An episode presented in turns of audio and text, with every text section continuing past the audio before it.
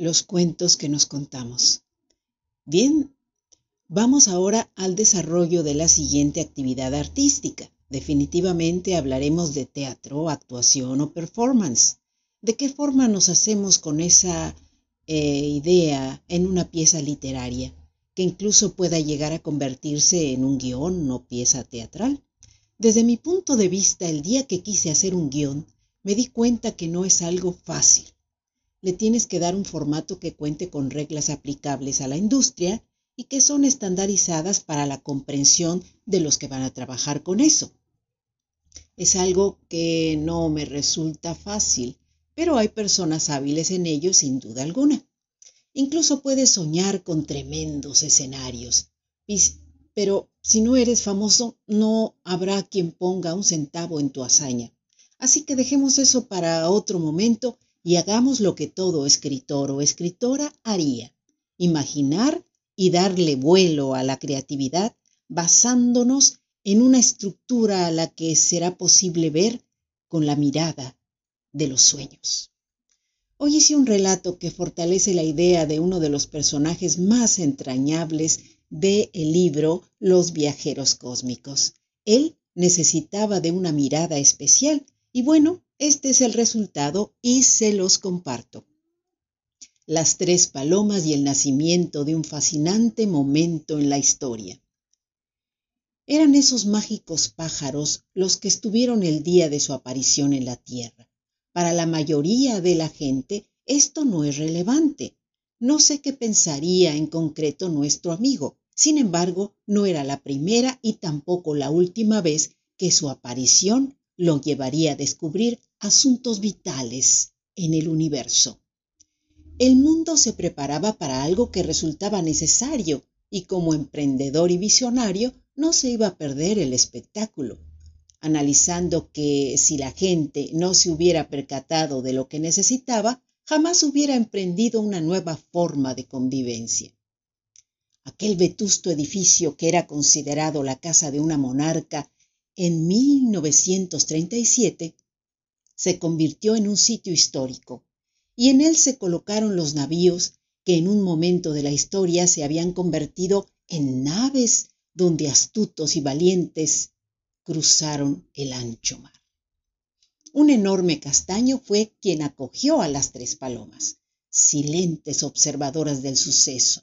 Bien, es mejor regresar al momento de la aparición de nuestro personaje, y esto nos regresa en el tiempo al castaño y al siglo XVII. Las tres palomas escuchaban las exclamaciones de Urán. Ese hombre era imparable y tenía una mente ágil, algo que era vital y que muchos con el paso del tiempo cambiarían, pero no su astucia y sagacidad para ver lo que el futuro deparaba. De 1945 a 1948 la mirada del cielo y sus astros sufrió cambios. Lo que estaba en un lugar fue removido y colocado en otro. Las palomas no se alteraban con todos estos asuntos, ya que 303 años son exactamente los números que a ellas les llevaba seguir el paso del tiempo sin alteraciones. Debemos entender que para la magia no hay obstáculos, y las palomas no eran precisamente seres escultóricos, eran la viva imagen de la transmutación. El personaje que da vida a esta historia nos recuerda que no hace falta alterarse con detalles por ínfimos que sean. La vida siempre ha de encontrar el cauce por donde fluye. Aquel velero que llevaba té de China para muchos era la proeza más sorprendente, y de no haber sido por los viajes transatlánticos y de circunnavegación, el mundo no habría comprendido la necesidad de alentar al poder del tiempo. Mm, con el tiempo muchos nos hemos preguntado qué fue lo que le dio relevancia a un lugar que pudo ser otro. ¿Por qué Greenwich describe una línea imaginaria semicircunferencial que va del polo norte al polo sur. Pero es a partir de este meridiano en específico que se establece la división del planeta en dos hemisferios de 180 grados cada uno. el hemisferio occidental y el hemisferio oriental. Tal vez las palomas nos puedan explicar este acontecimiento y hacerlo válido para esta historia. Sin embargo, la respuesta más simple es el lugar de aparición del personaje principal de este relato, convirtiéndose en un referente para cualquier otro lugar del planeta. De esta forma, la distancia de cualquier lugar del planeta tendría a partir de ese momento su referencia en ese espacio que lleva su nombre y a partir de ese sitio determinar lo que la hora de otros lugares sería para el mundo. Ser el primero en el vasto universo no es cierto, pero lo era para la primera paloma que lanzó una exclamación al verle aparecer, y de esa forma decidió que en su sitio de aparición estaría para siempre el grado cero en relación a otros puntos equidistantes a los que llamó meridianos. Entonces el clamor de su graznido colocó el preámbulo diciendo, Ares te ha dado la luz. Arietis es tu nombre y tu personalidad inicia el viaje del año solar en el planeta, con Piscis al oeste y Tauro al este.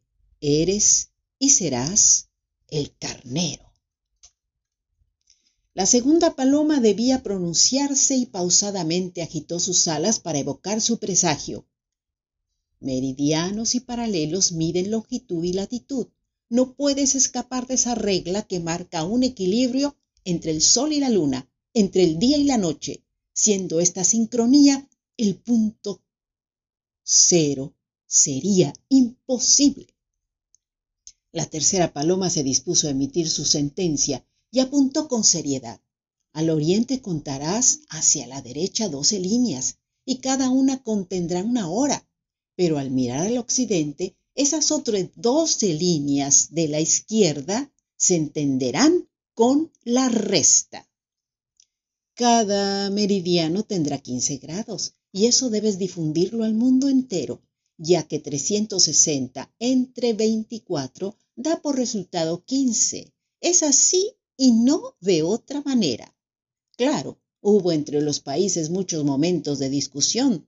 Poder hacerse del meridiano cero requirió votaciones y una serie de asuntos en los que los seres humanos a veces no se ponen de acuerdo pero al final lo que las tres palomas exclamaron fue tal como lo señalaron. Mm, ya sabes cómo se llama el carnero, ¿verdad?